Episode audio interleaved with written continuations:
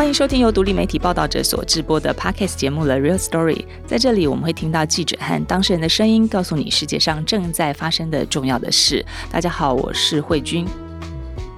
我们被 COVID-19 纠缠了一千一百多天啊！我们在公共场所终于可以摘掉口罩，确诊也不用去被隔离了。台湾真正是大解封了。但在这一千一百多天当中，你曾经去住过防疫旅馆吗？或者是集中检疫所吗？或者你的亲人有没有这样的经验？你们有没有算过，在当初十四加零的政策的时候，实际上你们被隔离的天数可能是十五天，因为我们的计算日啊，就是第零天就开始了。疫情后，台湾出现了很多起人民跟政府的诉讼。报道者，我们最近又推出了蛮不讨好的专题哦，防疫与人权的司法交锋系列报道。我们采访了很多很具有指标意义的案件。我们专访到一审已经告赢政府的当事人，他是一位经历野百合学运的企业家彭天豪，也访问到由检察官变成机师的张成业，他怎么带领机师打一场集体诉讼韩国培？但这些人哦，他们为什么告政府，并不是单纯的公民不服从而已，或者是对政府的防疫也不是不满意。更多是他们想守护心中的民主价值，不让台湾偏离法治的这条道路。对于不符比例原则的这些行政扩权，他们认为自己也必须挺身而出。那这集我们邀请到台湾人权促进会的会长周宇修律师，他也是刚刚很多起这个相关案件的律师，还有我们报道者的编辑部副主任严文婷，和大家谈谈疫情下个人权益和自由的牺牲的界限，我们应该把它划设在哪里？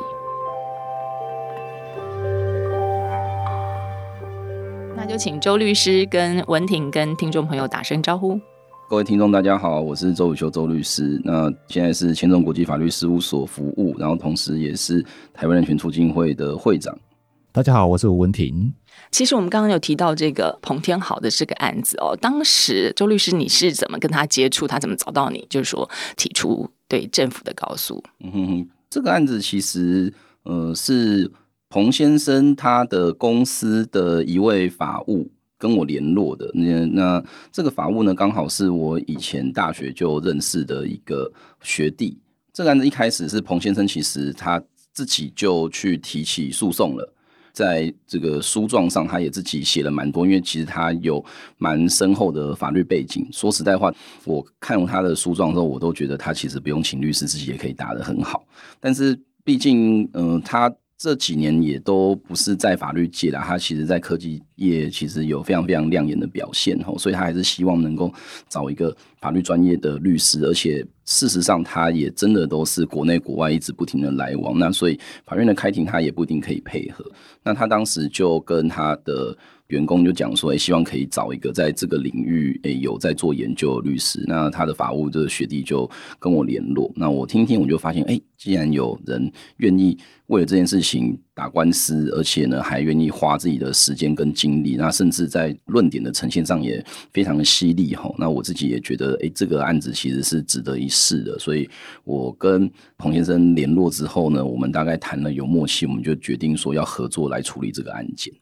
案件真正他强调了两个背景嘛，其实，在二零二一年的六月底的时候，因为五月开始台北市的社区出现了社区感染，大家很害怕嘛。然后到了二零二二年的三月，这段那么长的期间呢，因为台湾那个一开始的防疫很成功，都是在边境防守，所以一直在边境防守这边做非常严格的把关，然后针对就是所有的入境的人。你不能回家，后来才开放什么一室隔离等等。可是有一段时间是你只能强制集中住在防疫旅馆或者是隔离检疫所十四天啊，这个是这一次官司彭先最强调的一点，因为没有选择的隔离这样。另外就是说，甚至隔离的天数是入境的。第零天就开始算，很多人都不知道，其实你被偷了一天哦。我觉得这个过程很有趣，我就说在采访过程才知道说，为什么彭先可以自己写诉状，这不是没有原因的。他学生时代就提过两次视线哦，所以你在跟他交谈之后，才发现他是一个热血青年来着。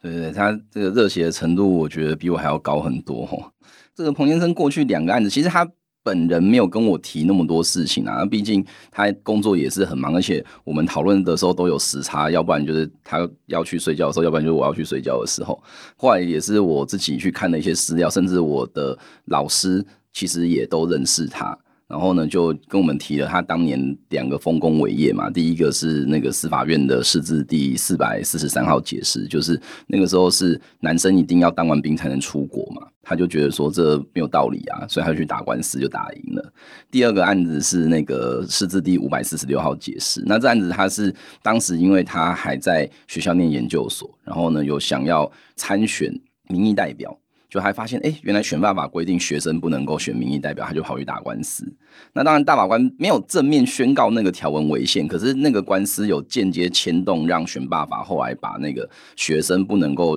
参选的这个规定给拿掉。所以，其实我觉得，如果单纯从过去的案例来看，其实彭先生两个案件影响了台湾的蛮多的宪政制度的改革啊。文婷后来花了很多时间联络上那个彭先嘛，哈，那才知道说，哦，其实他的过去的这些经历对他来说，他认为到现在虽然他已经是从商了，并没有在政治圈哦，但他认为他从当时大学的时候经历过野百合的学运，然后他自己看到了公民的参与推动，就会社会有改变跟进步，这个是对他影响很大，必须要做这件事的原因。那个周律师跟我讲他的委任当事人的时候，其实我就对这个人非常的有兴趣。能够有两次视线，这个真的太酷了。本身自己是企业家，所以也不是为了钱来做这件事情的，而且甚至打诉讼他自己花钱。那跟他谈的过程当中，其实他其实很客气的、刻意的去淡化他过去有参与学运这一块过程啊。他说，因为现在他已经离开这个环境已经很久了。他只是讲了一个我我觉得很能让人打动的一件事情，就是说，因为他在年轻的时候认识这么多很热情的人，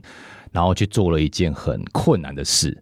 所以这对他的人生哲学，或是说对他处事方式的影响非常的大。他觉得有不公义的事情就是要争取到底。那另外他在做这件事情的时候，比如说他在隔离十四天的过程当中，我相信他已经。很清楚的诉求就是，他觉得我明明可以在家里居家，然后我可以远距的开会，我可以在家里做点运动，我很守规矩，不会到跑出去传染给别人。那这样的情形下，为什么还需要住在防疫旅馆里面？他只是想要去跟政府争这个为什么？其实我觉得他的道理很单纯，但是他做的方式却很值得敬佩啦。看到文婷的报道，就特别写到他其实呃现在的重心在北美嘛，哈。那他有讲到说，在二零二一年的时候，他其实应该不是只有一次嘛，哈。但是他讲到八月二十二号那天回台湾，接到这个居家检疫的通知书，然后就被要求即刻去居检这样子，而且是要去防疫旅馆。那时候他跟你形容的情况，我觉得他可能冲击他很大的说，这样的现场状况对防疫可能不见得是有好的帮助吧。对，因为我在跟他远距谈这件事情的时候，他其实描述的很细节。比如说，他从下飞机，然后接到那个居家检疫的通知书，然后一定要去防疫旅馆的时候，他所有的过程全部都拍照了。然后到进了旅馆，然后隔了十四天，我觉得他形容十四天之后的那一个情境，我觉得非常的能够感同身受。就是他走下旅馆，然后看到大厅满满的都是人。那半夜十二点多的时候，满满都是人，因为大家都想要离开，一分钟都不想要多待在那边。那我觉得他形容说，自由被拘禁的感觉是非常的不好的，所有人都是一样。而且，如果当中真的当时有所谓的无症状感染者，你在家可能还不会跟大众接触，结果你把他们全部都集中在一起，搞不好对防疫其实是另外一个漏洞。这个官司在一审呢，它是行政诉讼哈，其实一审彭先生是告赢了机关署嘛哈。那周律师要不要解释一下？其实法官判决。彭先生胜诉的原因是什么？这个案子其实主要法院在一审能够给我们一个确认原处分违法的原因，吼，大致上有两个啦。那第一个原因是因为，如同刚刚讨论到的，当时彭先生被要求一定要去旅馆这件事情，是透过了。指挥中心的一个公告，那那个公告因为它的末三码的函是零三七，所以我们在诉讼中新闻稿，对，是新闻稿，所以我们都叫它是零三七公告这样子。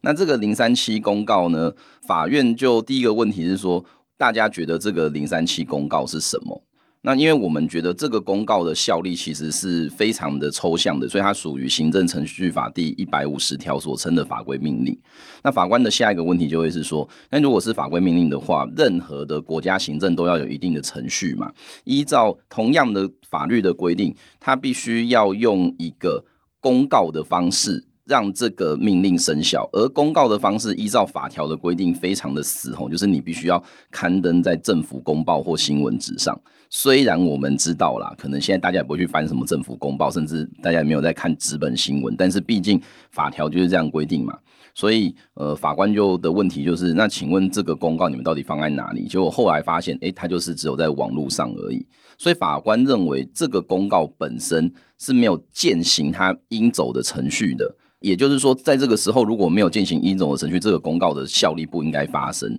所以他觉得这个状况之下，要求人家一定只能够住在旅馆，就会欠缺法律依据。因为毕竟条文写的是居家，那你如果说不让人家回家的话，你既然要用另外的方法处理，我们先不讨论这个方法到底对不对。可是至少你没有用一个合法的程序，所以法院认为公告如果它没有生效，你就不能够做这个决定。这是第一个部分。那第二个部分就是刚刚其实我们也都谈到有关于如何计算十四天的问题，在法律上我们的习惯是讲几天齁，你收到的那一天我们会说它是第零天。诶，如果各位有收过一些可能像我最近回家就收到一张交通罚单，请大家一定要遵守交通规则这样子，那他就会说哦，请于闻到后的次日起的可能十五天内，如果你有意见，你要去。交通事件裁决所来申请裁决，所以你会发现那个十五天其实是直接加十五这样子，是没有问题。可是，在我们的行政程序法第四十八条吼，它有一个蛮特别的规定，是说我们虽然认为收到那天都是第零天，但是如果这个行政行为的要求是对人民不利的话，基于对人民保障的原则，所以在这个时候呢，收到的那一天其实就是第一天。那当事人呢，也就是彭先生，他其实在被隔离的时间啊，被要求去旅馆的那一天，整个法规的理解是那是第零天，也就是说他住在旅馆的时间其实是超过十四天，甚至就等于是整整十五天的，多了一天。对对，所以法院就认为说，你既然你自己写了一个公告说我们的要求是隔离十四天，结果呢，你自己执行的结果是你把人家关超过十四天。这就是一个前后显然的矛盾嘛，所以法院就认为是违背呃行政程序法第七条的比例原则的，所以基于以上两个比较主要的理由，吼，他是认为当时要求彭先生一定要去旅馆隔离的这个决定是违法的。其实这个呃，我们的系列报道出来之后，这几天我也收到不同的人跟我反映啊，就有一个教授跟我说，哎，这个案子其实受影响的人非常多，因为在那一段时间里，他们可能工作的需求哦，必须这样子频繁的从国外或者呃国内这样出入境，然后就被要求集中管理，住进防疫旅馆，甚至都被多执行了一天，就甚至有人说这个案子应该要发起这个集体诉讼，周律师怎么看？如果真的多一天的话，确实会有违法的问题。所以我们在台权会会内其实是有讨论过，说有没有需要再进一步的提起国家赔偿的这个诉讼啊？那但是因为当事人就是彭先生，目前没有跟我讲说他有这个想法，所以我们可能在诉讼上不会去做这件事情。可是确实在法规上，如果我今天就真的少了一天的人身自由的状况，就有点像。我们现在叫刑事补偿嘛，以前叫冤狱赔偿嘛，对啊，那你关错人一天就是多少钱呢？啊？某程度确实是这个要求不会是一个不合理的事情啊。是，所以刚才讲的很多的争议点都是在于说，政府是不是有合法正当的理由？虽然是在紧急的疫情情况下，确实有人民安全性命要考量的一些防疫政策，但是再怎么样都就是对于人民居住自由、迁徙自由跟人身自由这个保障是非常需要小心的，对不对？对。毕竟一般人他可能会觉得说，在这种紧急时刻或者是国家遭到危难的时刻，人权好像就应该要做一些退让啊。这个其实是很多人的想法，就是说我为了保障多数人，我去牺牲少数人，可能是有必要的。可是我们来看这么多年的这个历史经验来看的话，你就会发现，其实这个说法可能会有几个误区。第一个误区是说，那你牺牲的少数人是谁？因为你只要讲到隔离，真的，我心中每次第一个跑出来就是乐生疗养院。最后我们发现的是什么？其实根本当时大家对于这个病的理解是全部错误的，就你把这些人的青春就全部都耗在那个地方。对他来讲，他人生也只有一次啊，就汉生病了。对对，汉生病，他他其实是不会传染。就你说要隔离，然后搞到现在，他连想要有一个就是能够终老的地方，他都不一定能够有。那所以，我们到底牺牲了谁？然后第二个问题是，当我要牺牲少数人，如果真的很必要的时候，你是不是真的用了一个有意义的手段？因为我们在危急时刻，我们可能会用一些。比较激烈的手段，但那并不代表说激烈的手段就一定是该用而且正确的手段。就如同报纸其实也报道过一些，例如说警察的用枪之类的问题，我们也不会觉得说，就是警察只要遇到状况。就是一定可以开枪，我们还是会依照层级的来去做区分。所以，我们知道在彭先生出入境的时候，可能是台湾遇到三级警戒的时候，可能是 Delta 病毒开始在全球蔓延的时候。但这不代表说国家所做的所有比较严格的措施，我们都一定要全盘的接受。其实，我们某程度也是认为说，当这个国家做决定的时候，他是不是可以用一个比较理性的方式、比较科学的方式来跟我们解释为什么是这样做，而不是。有点像是就是上行下效，然后风行草偃，就是反正我说了你就去做就好，你你不要问我为什么，这不是一个现代法治国家应该要发生的事情。我觉得这个官司很重要，是当时在讲说你对人民的人身自由做出限制的时候，就算是紧急状态下，你还是有一个行政程序要做嘛，哈。那这个官司现在一审胜诉了，已经告诉你很多事情，其实政府的程序之外，跟社会沟通的这些事情要很有诚意哦。那我觉得彭先他的受访中，我自己很感感动的一点，就是说他一审胜了。其实他只是希望台湾要维持一个强健的经济体哦，就是说一直维持是自由开放的社会。你就算官司输了，这不代表什么嘛，输了政府就改进就好。他认为美国也是这样啊，就是说可能靠很多判例或者是人民的抗争，变成一个司法判例之后去改变，然后变成越来越坚强的体制。因为政府的整体表现是好的，那我们认为它整体表现，这个是大前提，有一些可以改善的空间。那就改善就好了，哦，就是它整体的表现，我们可以说，我认为它是八十分啊，嗯嗯，哦，它整体的控管是好的，不管是一开始的边境管制、疫苗等等的，我觉得这这些都是好。在这件事情上，他们当下在那样的氛围之下，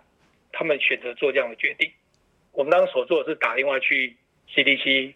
问他有服务专线嘛，嗯，那么就跟他讲说，你这样没道理，讲讲啊，他们千篇一律回答都是我没有办法处理，这是上面长官的规定。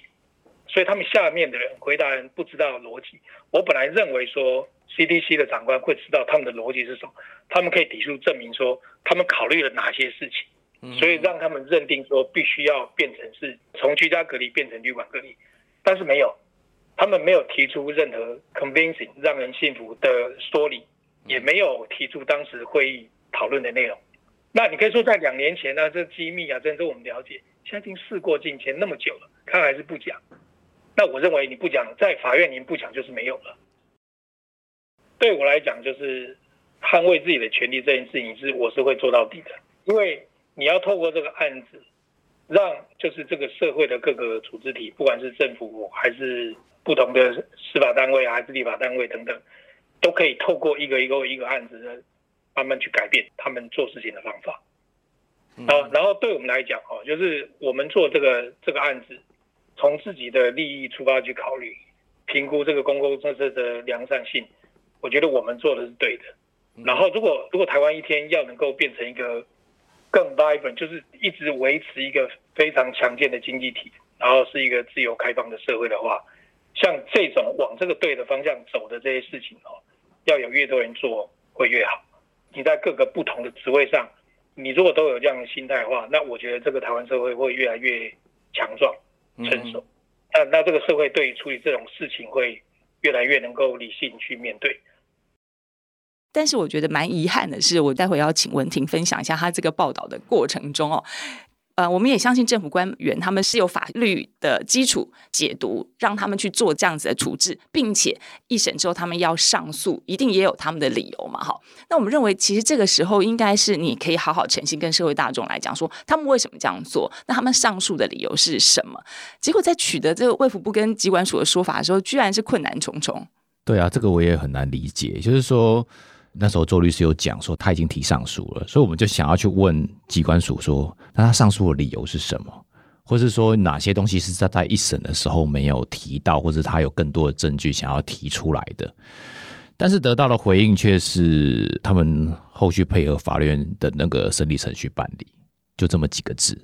呃，甚至我后来我觉得，嗯，那我不想放弃，我再询问那个发言人罗一军，那因为他没有接电话了，然后我打了好几次也没有接电话，所以后来就是呃他们的那个。公关窗口就直接回说，那个因为短时间电话上是没有办法讲得很详细，所以他觉得还是用原本的文字上的叙述就可以了。但是我们其实本来跟他约访，就是不想要只有简单的回答嘛。对，因为一开始我们一问的问题非常明确，就是想要问他们上诉的理由。跟内容到底是什么？因为里面提到很多关于科学、关于防疫的东西嘛。那我们其实想要去理解他们做这样的决定的依据是什么。那或许他们有在诉讼上可以提出更多的科学证据去说服法官的部分，但这部分都没有得到很明确的回答。我觉得这是蛮遗憾的，因为呃，行政部门不愿意对他的推行的政策去负责，或者是说去辩护。甚至也不愿意讲出他的原因是什么，就算是错了，你也可以说那紧急状况，所以必须要得要这样做，请全国人民担待。那连这样都没有，所以我觉得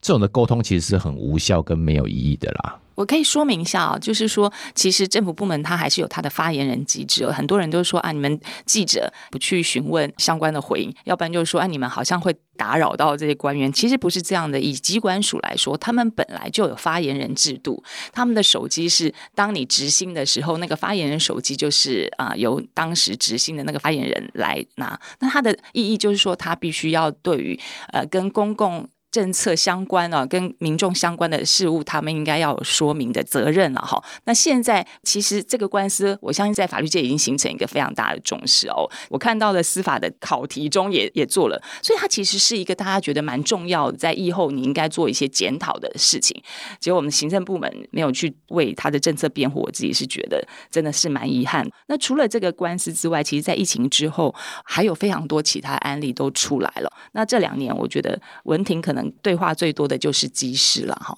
就机师被当成是可能我们社区传播的破口的时候，非常多的政策是差别性的，只针对他们做清零二点零的清零加强版。其实我接到非常多机师的投诉，那身心几乎到崩溃的状态。那他们最近也有一个检察官出身的机师，就是带领了二十名机师来提出集体告诉。就是这个检察官机师，其实他的经历蛮特别的。他其实担任过九年的检察官，甚至最后他离职前，他是在台北地检署，所以其实他应该是表现非常优秀，否则不会回到台北地检署来。那当然他，他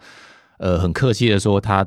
对法律有他自己的想法，跟司法体制有他自己的想法，所以他选择离开。那可是这一次为什么他会站出来？原因是因为他看到太多的同事，就是他的技师们，为了被居家隔离，甚至被强制隔离，或者在检疫这件事情，搞得有点身心灵都有点崩溃的状态啦。加上他们又是一个肩负人命的这样的一个工作。所以他对于这样的一个过程呢，无端的就被清零这件事情，他觉得很不能够理解。那希望能够透过诉讼的方式，能够去在法庭上有一个论辩的过程。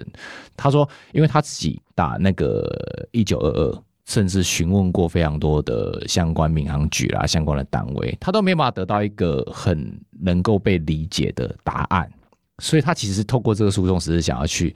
希望政府告诉他们为什么当时要这么做。比如说他自己事后看诺福特那个清零，最后也不是他们是破口啊，因为最后他清零结果是没有一个人确诊。他们到底为什么要被多关了这十四天？然后在这十四天当中，有些人还要出去飞，然后飞回来再继续十四天。当他在机场看到那么多的工作人员，只有他们需要被居家检疫，甚至被强制检疫。他觉得所有人都是在这样的一个铺路的风险之下，为什么只有机师是这样？他们的职业比较特别嘛？可是为了要台湾经济发展，他们又每次一定要飞出去去帮你把疫苗载回来，这两者之间他非常的矛盾。就疫苗不是我载回来的吗？你们把我们当妖魔鬼怪，然后像当女巫一样定起来，然后说你们这些人就是破口。他们那种情感上很难接受，他可能三十天甚至更久不能见到自己的家人，然后不能跟朋友、不能跟自己的亲人有聊过天，甚至接触的机会，甚至连抱小孩的机会都没有的时候。我觉得那个心理的负担非常的沉重了，这是我觉得这个疫情过程当中他们是最辛苦的一群人。是，而且他们现在二十个就是提出集体诉讼的这些机师，他们总共被关了一千三百多天哦。他们其实，在提出这个国家赔偿的天数计算的过程中，他们把第一年，因为第一年台湾就是清零的状况是非常效果非常好，所以他们也认为哦，那时候相忍为国，甚至是为了自己爱的人，他们觉得他们愿意被隔离。可他们其实真正提出这个被关一千三百多天的这个计算的基础，其实是在后面整个。社区感染已经扩大了，你基本上已经没有办法用边境防疫来阻断这个疫情，再加上已经开始有陆续有疫苗，你还是不断的针对机师这个族群宣布清零的计划。他们其实要求的是说，希望透过这个诉讼，我想要让卫福部或这些指挥中心，你把当时这个决策的依据，你可不可以公布？对，因为那时候我也特别问这个检察官技师说，那他为什么要用这样的时间点设定？然后他给我的答案也蛮明确的，就是说，因为第一年在紧急的状态下，他觉得这样做合理，他们也可以接受。但他不能接受的事情是，因为他们是最高风险对象嘛，所以他们很早就打疫苗了。然后那时候又已经慢慢的有抗病毒药物出现，他就不能理解说，那都已经有一定的保护力的状态下的时候，为什么还需要做这么强制的手段？他提。国赔只是因为他想要去确认那个行政诉讼的那个有效性，就只是这样子而已。因为他发现法官一直不开庭，他觉得有点怪怪的。然后他以以以前自己当检察官的经验，当然会比较往坏的方面去想，说那可能为了要拖过某个时辰，所以他为了要确保这件事情，所以他多提了一个国赔的申请，就是因为这个样，让他有时效性这样子哦。啊、我觉得这个官司啊。让我感受到机师其实是一个回复名誉之战啊，他并不是真的二十人要为了那个四百万而战。采访过程他也提到说，透过官司希望知道防疫的决策有没有科学根据。那包括他们希望能够呃在庭上看到的当时的机组员确诊个案的讨论会议啊、呃，还有防疫的措施的会议，还有华航清零一点零计划的这些二点零的简报。但是到目前为止，卫福部都不给阅卷哦。周律师，你透过法律的角度来看，为什么这样子还是没有办法呈现？这个是正常的吗？我们在行政诉讼其实会蛮常遇到这种被告机关主张说，哎，这些资料是不可阅的一个状况了。那法律当然是有规定说，有些东西虽然进了诉讼，但是可能还是机关还是有保密的一个权利啦。例如说，可能涉及了一些高度的国家安全的状况啊，特别敏感的资料，乃至于是个人隐私、营业秘密啊，或者是一些可能在做成决策前的一些草稿。这个在行政程序法或者是政府资讯公开法乃至于刑诉讼法都有一些相关的规定。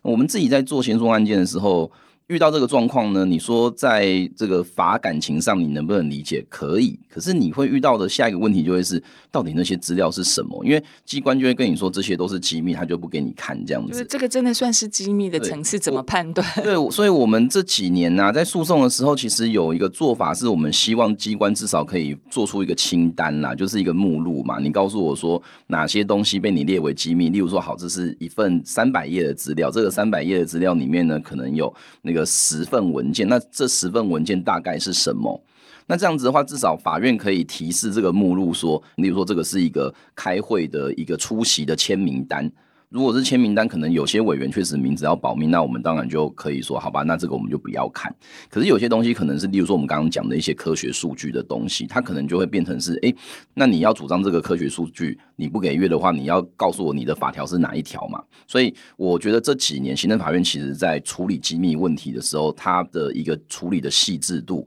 已经比过去提高，比我大概十几年前刚开始从事行政诉讼工作的时候来得高了。但你还是会遇到一些机关，他在提出证据的时候，他会觉得很狐疑的状况。坦白讲，我当律师我也可以理解啦，因为你一定是希望我在案敌在明嘛，你这样打仗的时候，你才会觉得自己比较有那种万无一失的感觉。但这毕竟是一个人民对国家的挑战，而且这个挑战其实是希望你要能够依法行政的时候，我觉得在心态上可能大家需要做一些调整。是，所以我看到技师他们就说，哎，其实你就提出来，如果你的科学证据或是你的这些决策过程认为是有理的。那我就判输，我也心服口服。他们只是想要有一个说法嘛，他的牺牲奉献到底对台湾社会有没有帮助啦？不要牺牲的不明不白。那其实这个案子中，其实都牵涉到一个核心的问题：为什么在这些防疫的过程中，我们的行政单位有这么大的权力，他可以立刻决定隔离什么样的人，然后做什么样的决策哦？其实都来自于在紧急疫情之后，我们在二零二零年二月就通过了这个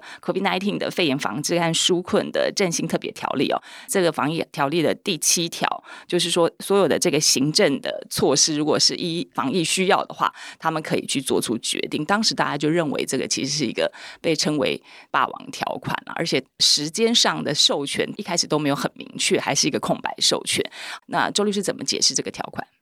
这个条款其实当时的行政院在提出草案的时候，其实确实是也有找一些呃专家学者去做讨论啦。那当时其实是把这个条款，我的理解是是放在一个类似最后手段性的一个状况，因为特别条例它。本身是处理这一次的疫情嘛，但是主轴其实如果各位去观察的话，它大部分的决策都还是去使用了，例如说传染病防治法的相关规定，例如说我们刚刚讲的这个居家隔离，它其实不是从那个肺炎特别条例出来，它其实是本来在那个传染病防治法就有的。所以某程度我的看法其实是，大家其实原则上都还是用既有的法规在处理，但如果你真的遇到一些既有法规根本没有意想到的状况的时候，你才会动用这个条例去扩张这个。本来的传染病防治法可能没有的一些作为方式，例如说，我们当年在看和平医院封院的时候，你去看传染病防治法，怎么可能这个条文导得出封院的结论？虽然说大法官透过六九零号解释硬凹说其实是有封院这件事，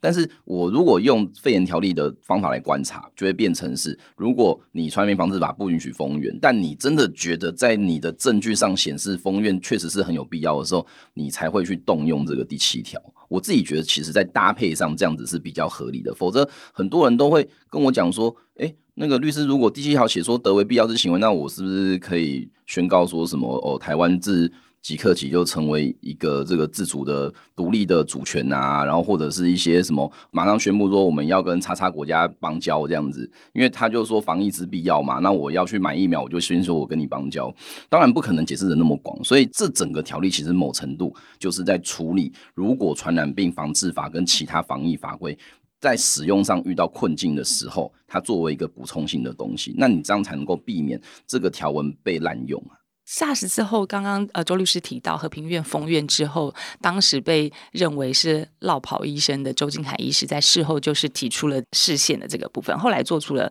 四字六九零号的解释。文婷这一次机师们的告诉中也特别的引用了当时的视线哦，你解释一下他们提出这个依据理由是？因为视线里文里面提到说，隔离的期间是要合理而不过长。而且要对强制隔离的处置，它要有一定的补偿机制。所以在检察官机制他们在提这个就是内容的时候，他们其实就很强调这一点，就是说他们被隔了一千三百天，这里面他们没有拿到任何的补偿机制。当然，实际上因为航空公司还有付他们薪水吧，他就因为这样，所以那个不符合补偿的要件。好，那但是大法官的视线里面就已经有讲了。要合理而不过长，感受上当然会有比较主观啦，就是那我我被隔了三十几天，那到底这样算合理还是有没有过长的问题？所以他们在提的时候就把这个视线的部分再把它翻出来说，对他们来讲，他们想要听听政府部门的解释是什么。释字六九零号对于传染病防治法能不能执行对人民做隔离，这个有蛮深刻的解释哦。当然后来也促成传染病防治法修法。当时虽然是裁定是在紧急的疫情情况下做这样的隔离是没有违宪，可是其实当时有非常多不同意见书，也有很深刻的解释哦。那周律师，大家给我们讲一下这个释宪函的意义跟精神。我觉得六九零号解释。应该就是台湾最指标性在处理防疫跟人权的大法官解释了。那当然，这号解释在认定传染病防治法当年的三十七条的时候，他是认为说，因为条文有写等必要手段嘛，所以他觉得其实条文是有给行政机关一个比较宽泛的授权，认为说他在必要的时候还是可以动用一些可能条文没有明文规定的手段，所以他就解释说，封院其实就是该条文的手段。但是带下来的问题，当时周金凯医师在主张这个案子的时候，他就认为说，你封院其实已经涉及了人身自由限制，因为三十七号的架构是要你可能，例如说做身体检查之类的，那个其实没有到人身自由，因为你检查完就可以走了。但是当你要限制到封院，而且是让人家一定时间，各位如果有印象，那个和平医院封院是几个月的这个时间的时候，那怎么可能就是行政机关说了算？所以他当时是主张要符合法官保留，就是要法官同意才能够做这种大规模封院的。那大法官当时。多数意见最终是认为说，因为这个状况真的太紧急了，所以要尊重嗯行政机关的专业性跟迅速性，所以给了和宪宣告。但多数意见也指出，就像刚刚呃慧君讲到，就是我们在法制上应该也要设定一个合理的期间，然后呢也要给补偿。那此外，不同意见其实他更指出了的一个问题是。之所以周医师要求法官保留，真正的原因啊，不是因为法官比较专业，是因为法官的存在某程度是要确保这个专业性跟迅速性，真的是如同字面上的意义一样，而不是一个没有任何的依据、没有任何科学证据所做成的一个决策。此外，你还要想的是说，如果你要做一个这样大规模的封院，你到底事前的准备规划够不够？你如果中间还有什么状况的时候怎么办？或者是里面有人有其他紧急情形的时候，你要怎么做处理？所以，当他如果只是说我要封院，然后我就把这个要求拿给法官讲，你要法官马上同意，当然很困难。可是，如果你能够说出一个东西。然后呢，法官觉得说，诶，这个封院的执行是有可能的时候，再去做，其实是比较有意义的。所以当时其实几位我们认为比较进步派的大法官啊，包括这个林子仪大法官，包括许玉秀大法官、许宗力大法官、李正大法官，他们都提出了很强烈的不同意见的质疑。我反而觉得说，过了二十年的今天，如果台湾在防疫的优势上，就是我们比其他国家多了一个对抗 SARS 的经验的时候，其实我们在法政策的一个选择跟政策的实施上，不应该对我们自己有太多的宽容，因为我们以前有了这样子的经验的时候，我们更应该要好好善用这些经验。对，我觉得其实到现在你回去看那些不同意见书的书写，都是还是非常感人哦。其实，即便现在的司法院长当时也提出了，许宗力也提出了不同意见书，他就说，其实就算是我们对台湾民主法治是有信心的，觉得可以永续发展啊，但是我们还是不能冒任何的险。这个险就是说，你怎么样让行政权力不能太扩张？就算是尽可能防度，只是小到千万分之一的机会才会滥权，我们都要做法律上的守候者，呃，就是把关者，不能让它轻易的发生。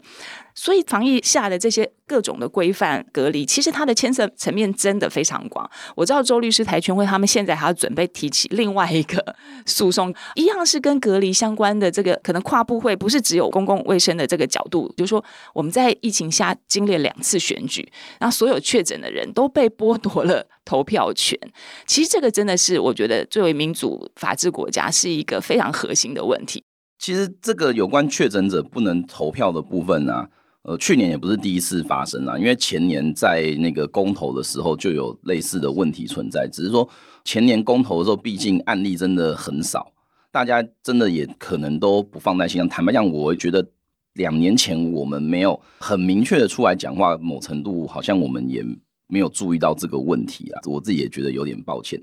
去年的话，是因为这个规模真的太大了，如果按照指挥中心跟中选会的统计。当天应该是有五万多人是不能够去投票的。你当然可以讲说，哦，五万多人啊，如果是地方选举的话，这样除下来可能对选情也没有什么影响。可是投票权如果是一个民主政治最基本的权利，你要剥夺它，当然就必须要受到非常强烈的质疑跟挑战。结果我们开了记者会。做了一些抨击之后，我们得到的回应就是：哦，民众不是不能投票，是不能出门。这样子的一个回应的时候，其实我当时还真的不知道怎么样去回应这个回应吼。那如果真的要去质疑的话，大概也只剩下法院诉讼的方式。可是法院诉讼的前提是要有人确诊嘛，那我们总不能够把这个会内的同事推去确诊，然后再叫他去打官司啊。所以我们做法就是，当时我是跟另外一位这个肖律师吼呢合作，诶，私底下询问有没有。投票的那一周确诊的人，而且是有已经拿到隔离通知，能够证明他在那天是不能出来投票的，我们就要来进行这个诉讼。可是因为进行诉讼，你也不太可能是礼拜五才去提，然后马上礼拜六就可以去投票，所以那个中间的时间差，我们大概抓是礼拜三之前找不到人。我们就要放弃这个案子，就没想到就是真的有人礼拜一确诊，礼拜三拿到隔离证明之后，跟我们联络说：“哎、欸，我可以让你们去打官司。”所以你们是海选呐、啊？这个、欸、就是因为这个真的几率太低，因为你不能够把你的什么亲朋好友推去确诊嘛，或者是 叫他伪造文书，这个是不可能做的事啊。对，但是当事人应该也很有感，所以他愿意提供这些。其实当事人他也算是对民主政治，他其实是有愿景的。所以他就很乐意跟我们做这样子的配合。之后呢，发现我们其实有很多关要挑战，因为当年在设计这些诉讼制度人，可能没有想到说会发生这种事。所以我们连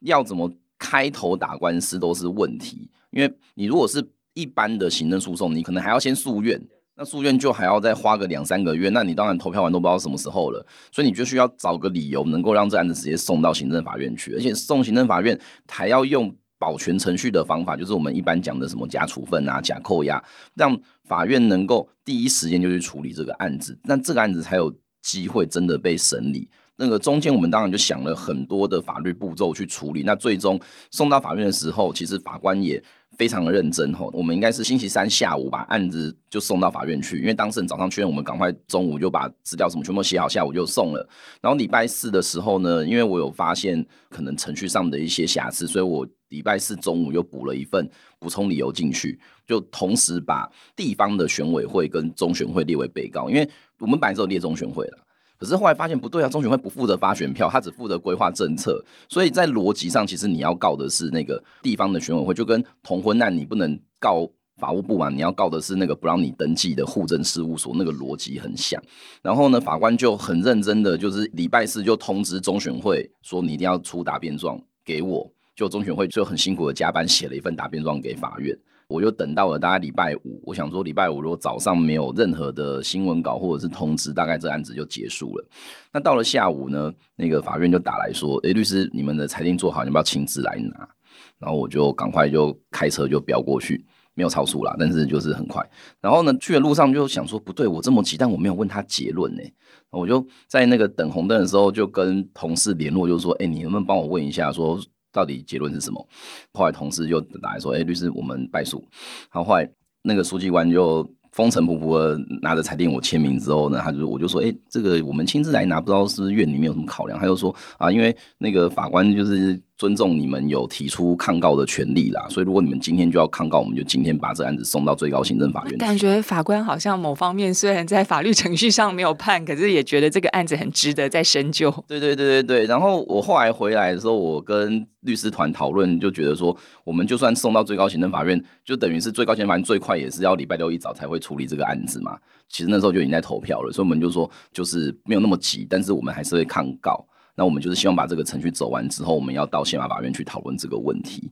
那最终当然就是大概在呃十一月底的时候吧，还是十二月初就收到那个最高行政法院的这个败诉的通知，我们就赶快把这案子送到宪法法院去。那宪法法院呢，也在今年大概二月的时候啊，就通知我们说，哎，抱歉，我们没有办法受理你的案子。所以第一波的这个诉讼其实大概到这边就结束了。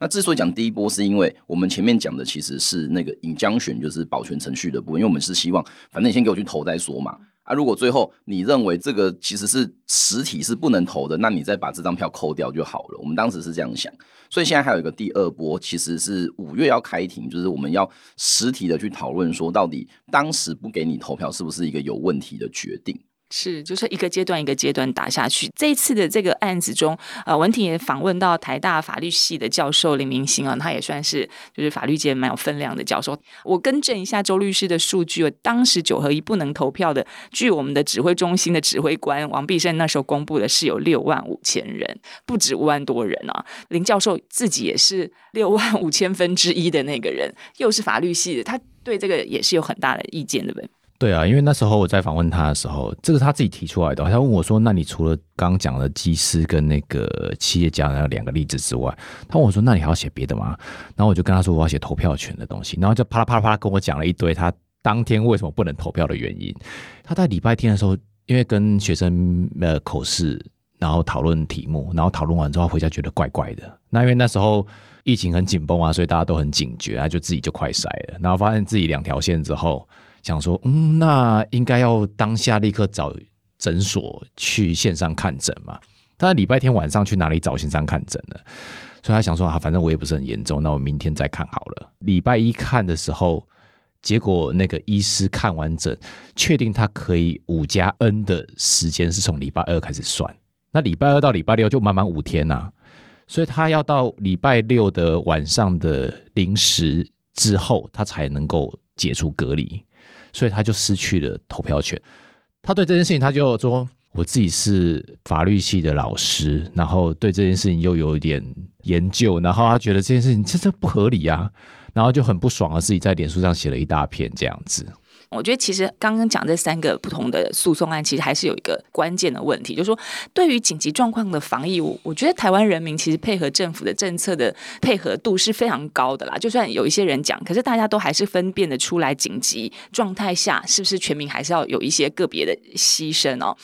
但是现在重点是这些案子，指挥中心当时不断跟我们讲滚动式的调整，但非常多的行政措施或者是其他就医防疫之外的这些人民可能各种权利义务的这些调整都没有真的变成滚动式调整嘛？就刚周律师讲到，其实在呃公投的时候，二一年的十二月底，那时候疫情还算是蛮严峻啊，而且公投可能影响人没那么多，大家还没有把这个议题爆开。但是到了九合一，已经是二零二二年。的十一月底了，那个时候我们的疫情是已经累积的确诊人数已经八百多万了，疫苗覆盖率就是说，呃，两剂完中的已经是八成了，甚至已经有药物了。其实大家在意的是说，就是宪法赋予人民的基本权益，你可以这样轻易就剥夺吗？就是觉得为什么投票权被剥夺这么重要？投票权其实一直以来都是宪法里面非常非常核心的一个权利，吼。我们在念宪法教科书的时候啊，那很多老师很喜欢讲说，宪法第八条是最重要的基本权，因为它字很多嘛，一百多个字这样子。如果你去看那个言论自由就很废啊，它只有写人民有言论、著作、出版、讲学等权利，好就结束了。但是我都会讲，大家不要忽略哦，宪法十七条虽然讲人民有选举、罢免、丧制、复决等权利而已，可是我们的宪法第十二章。用了一个章节去讲说，人民能够有什么样的投票或罢免，或者是其他的权利，所以代表什么？制宪者其实是很知道说，一个人可以投票是件很关键的事，因为这个社会是很现实的。你如果不能投票，其实你去找政治人物做游说的时候，他可能就会选择忽略你的声音。如果我们去看一些友团，他们当时打的可能是监所人员能不能投票。因为现在的状况是实然上不能嘛，这间接导致了监狱政策在被规划跟执行的时候，不会想要去听受刑人的想法，因为反正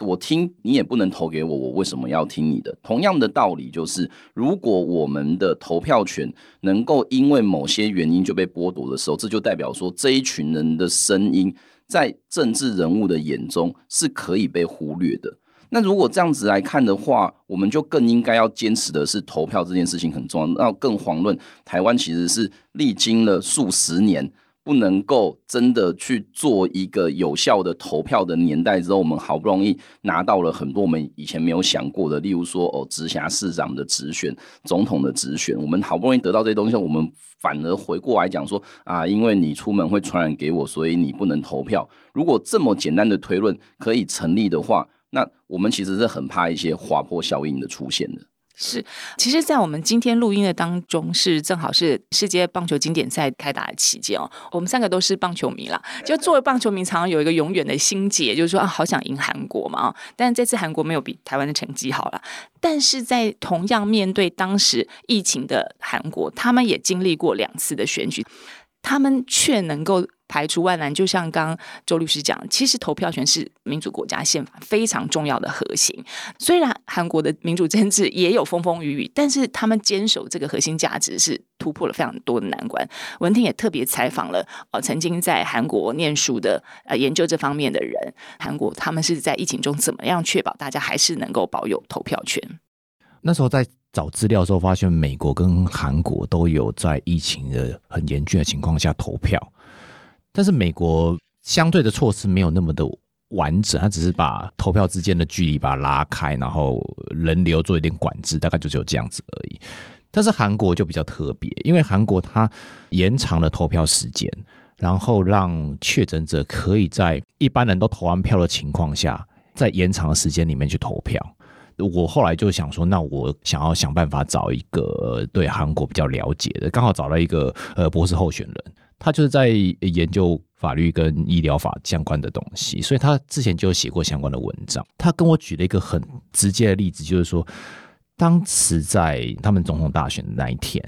因为确诊者的那个投票的那个票啊，他是不能直接把它放进投票箱里面的。你有摸过吗？所以我就用塑胶袋把你先装起来。那因为这样子，很多的公民团体就开始。发动集会游行啊，然后要求那个他们的选委会去道歉。那最后是因为道歉才平息这个风波。讲这个故事只是要告诉大家说，韩国对投票这件事情非常的在意，连他是不是能够亲自把它投进投票箱这件事情都很在意。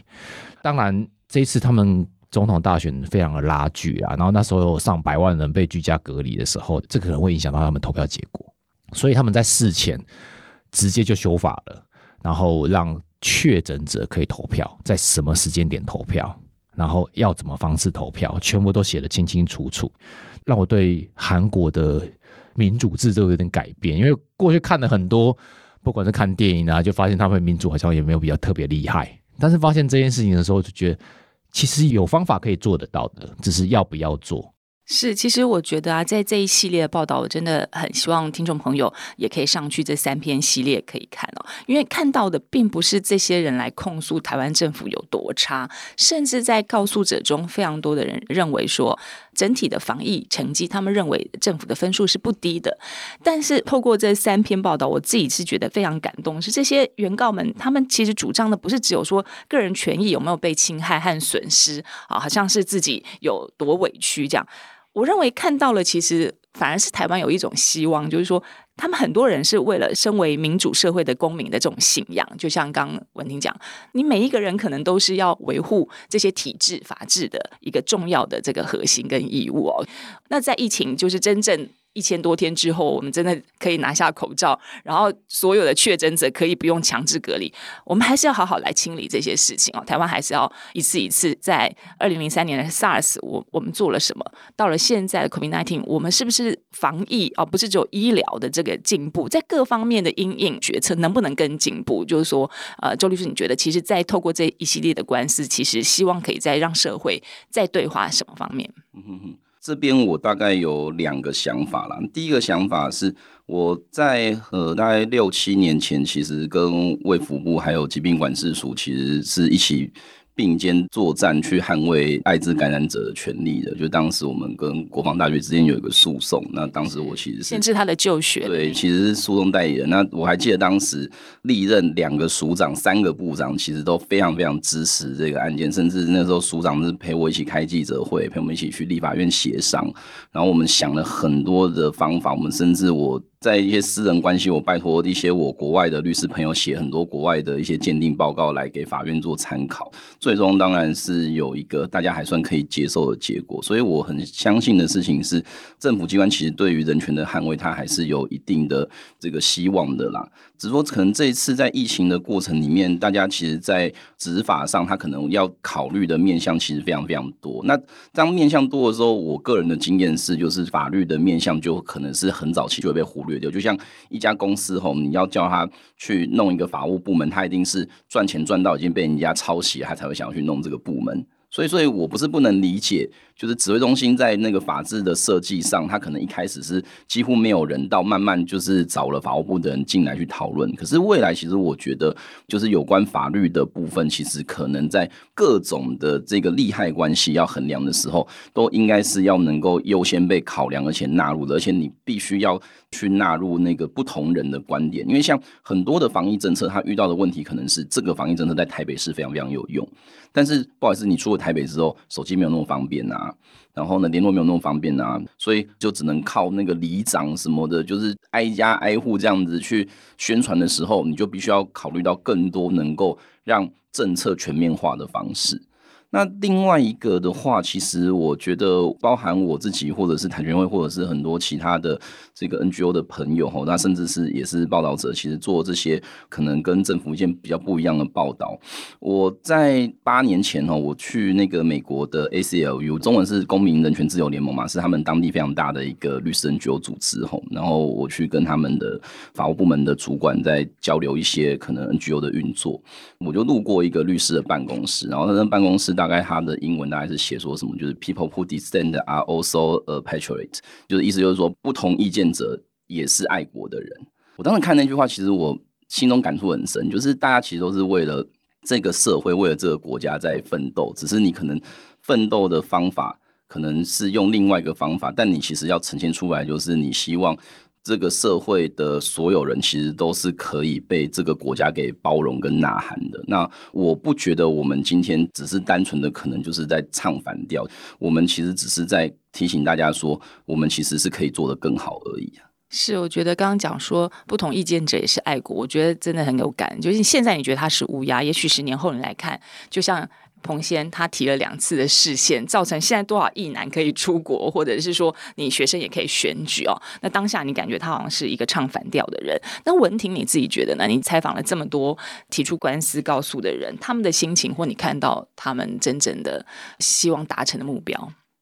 呃，其实看到这几个例子啊，每个人访问到最后都会跟我说，台湾的防疫还不错，他觉得可以打很高分。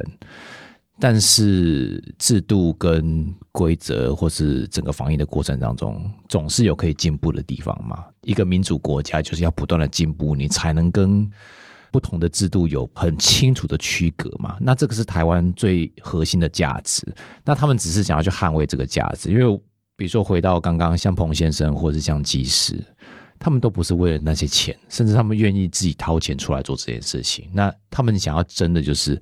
他想要在这个民主体制下，让他可以更强韧，然后更稳健。对，那我最后我是还是想要引一下当时大法官释字六九零号的大法官徐玉秀提出的不同意见书，他是讲一个社会的文明程度。取决于对于正当程序的坚持跟实践的能力哦。我觉得我们所有的报道，还有这些人，其实我们就是希望能够持续的把这样子坚持的能力再确认。即便我们认为台湾的民主体制是够的，但是还有很多部分是大家还是要帮忙加强守护，让每一个人都变成这样的实践者。今天谢谢周律师还有文婷，谢谢大家。